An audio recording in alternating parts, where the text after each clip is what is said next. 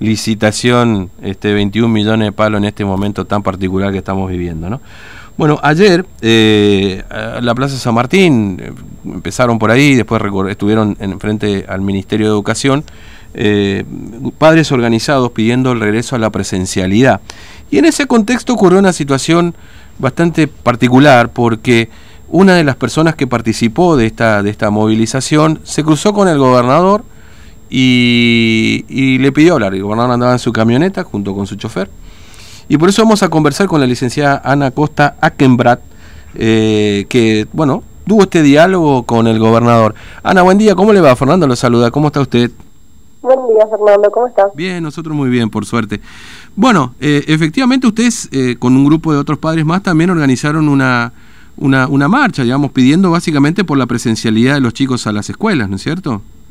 Sí, la movilización fue convocada por, por la agrupación Padres Organizados em, y estábamos caminando, nos, nos reunimos en la plaza y mm. desde ahí caminamos hasta el Ministerio de Educación eh, y bueno, teniendo en cuenta también los horarios de circulación y las medidas de restricción, a las 19.30 cada uno estaba yendo para su casa y a una cuadra del, Ministerio de Educación, bueno, me, crucé con la camioneta del gobernador. Mm.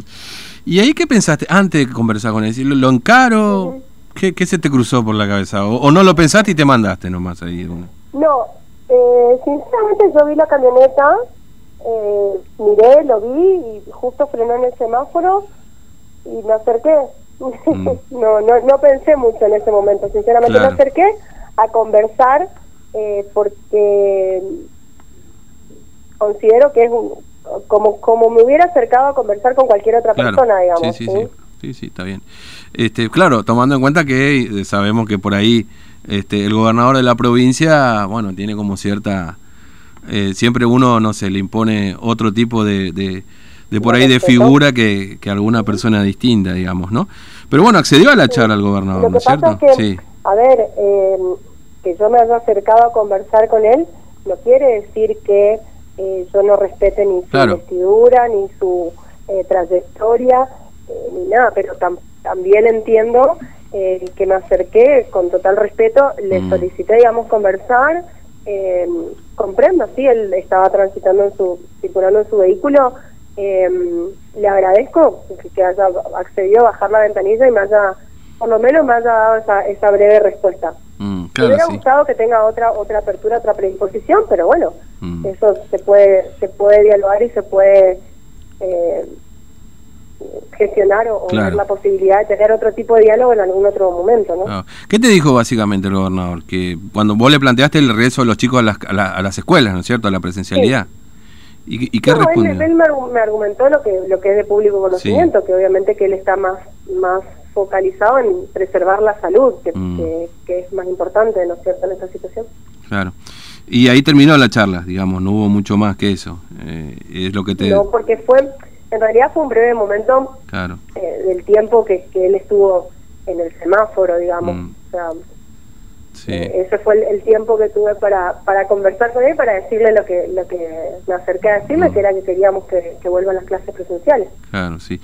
Que, que, en definitiva, bueno, nosotros acá prácticamente, bueno, hay escuelas de capital inclusive que hace un año que no la tienen, clases ni semipresenciales, ¿no? Porque más de un año. Más de un porque las clases suspendieron el 16 de marzo. Claro, claro. Y estamos a 26 de abril, así que más de un año. Sí, vos, sos licenciada en psicopedagogía, ¿no es cierto? Sí, este, yo soy psicopedagoga. O sea que evidentemente conoces perfectamente lo que pueden estar atravesando los chicos hoy en este en este momento, ¿no? Este, me imagino eh, no sé, la verdad uno también tiene hijos y quizás no están en edad escolar, por ahí tienen más chiquitos, pero en definitiva eh, me da la sensación, tengo la idea ciertamente de que los chicos no sé si no están aprendiendo nada, pero eh, estamos más, más o menos por ahí, no sé si, si estoy tan errado en esto que estoy diciendo. esto es algo que yo quiero aclarar porque acá no es, y, y yo como, como profesional de, la educación y del desarrollo, no quiero plantar una guerra, digamos, mm. eh, en contra de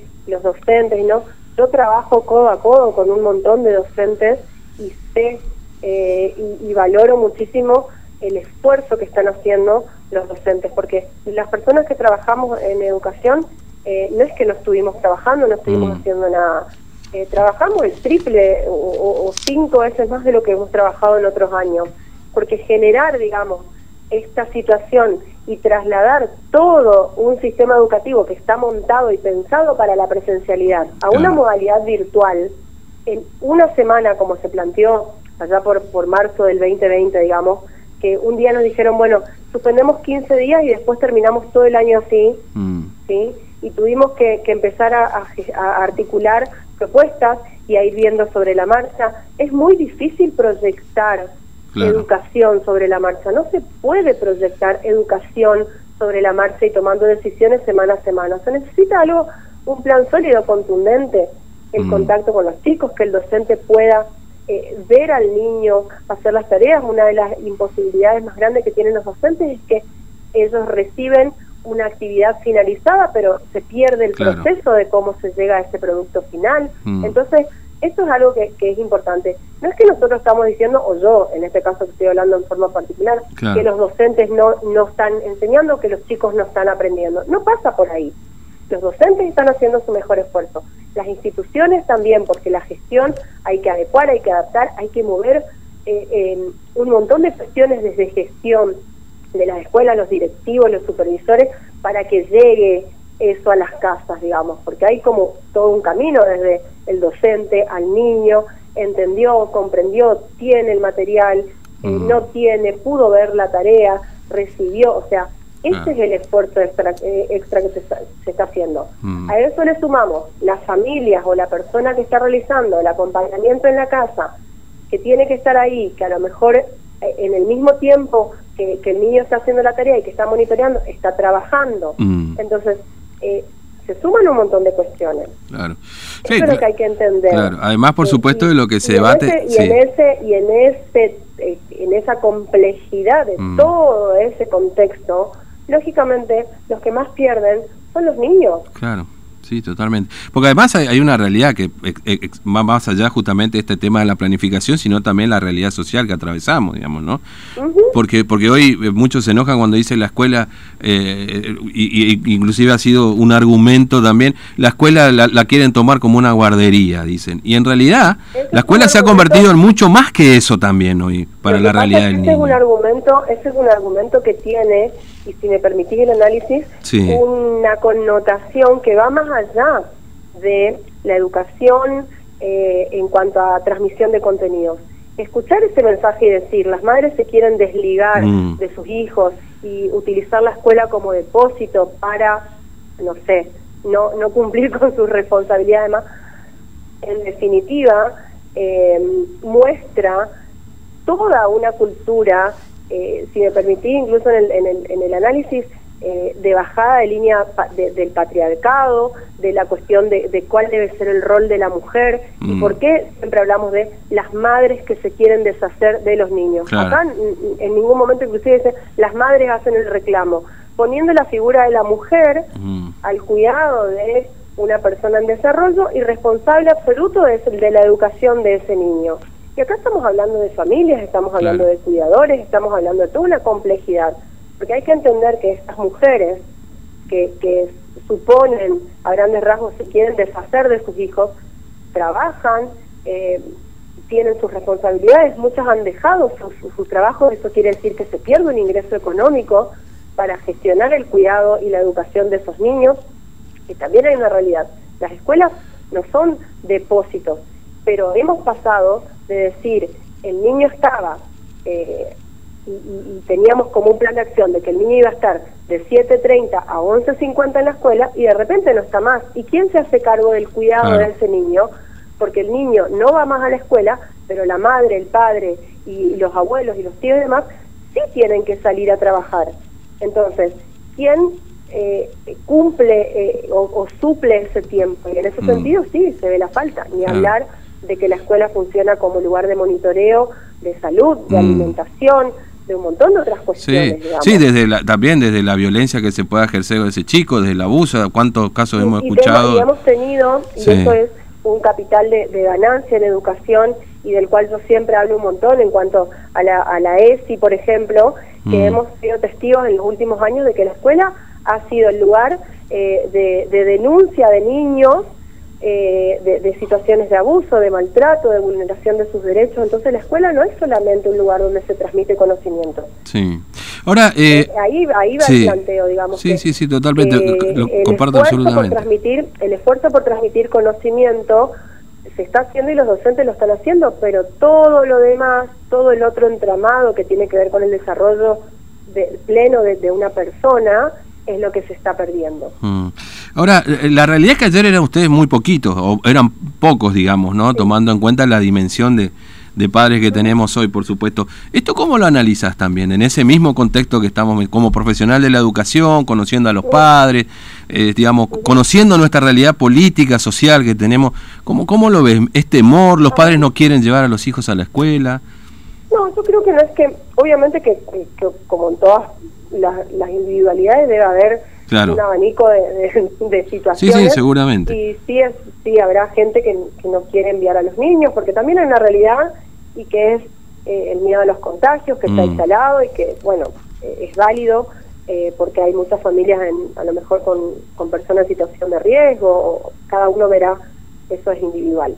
yo creo que la falta de compromiso tiene que ver con, con otras cuestiones o tal vez porque, a ver, la, la, la, situación o, que yo esté hablando en este momento con vos tiene que ver con eso, con una persona que en definitiva va a ir a la cara. Yo estoy eh, públicamente expuesta, digamos, y hay muchas personas que lamentablemente eh, no, no, no gozan de ese privilegio.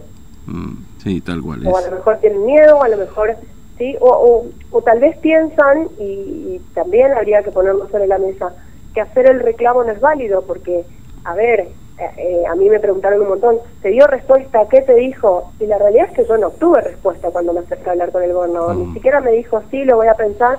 ¿Entendés? Entonces también... No, bueno, me parece que fue contundente con la respuesta, decirte, ya está, ya está tomada la decisión y no vamos a alterar el asunto al decirte, la vida está primero, digamos. Y, también hay una cuestión, también hay una cuestión de, tal vez de cansancio o de decir, bueno, por más de que yo considero que esto es importante y, y, peleé por el derecho a la educación de mi hijo o, con convicción, en definitiva las decisiones las termina mm. tomando otra persona eh, y, ni siquiera... Sí, una suerte de resignación, ¿no? Es decir, lo mismo le pasa a otros sectores, comerciantes, gastronómicos, etcétera, es como una suerte de resignación. Sí, por supuesto, porque a mí, a ver, ayer eh, cuando yo volví a mi casa y decía, realmente, ¿en qué en qué valida, en qué se valida la decisión de que el corte de los gastronómicos sea a las 19 horas. ¿En qué cambia mm. que sea a las 19, a las 20 o a las 21? En absolutamente nada, porque en definitiva eh, la gente, digamos, eh, está sentada igual a las 7 o a las 9. Entonces eh, hay un montón de decisiones que realmente no, no tienen, que carecen de, de sustento, digamos. En, sí, o, una, o, intentar comprenderlos, ¿no? Bueno, Ana, gracias por atendernos, no te robo mucho más tiempo. Este, eh, gracias a ustedes. Hasta luego, que tengas buen día. Bueno, hasta luego. Ana Costa Akenbrank es eh, licenciada en psicopedagogía, pero además ayer tuvo este encuentro con el gobernador en esta marcha que hicieron los padres organizados pidiendo la presencialidad, ¿no? Como otros que seguramente no quieren ir. Y estuvo un debate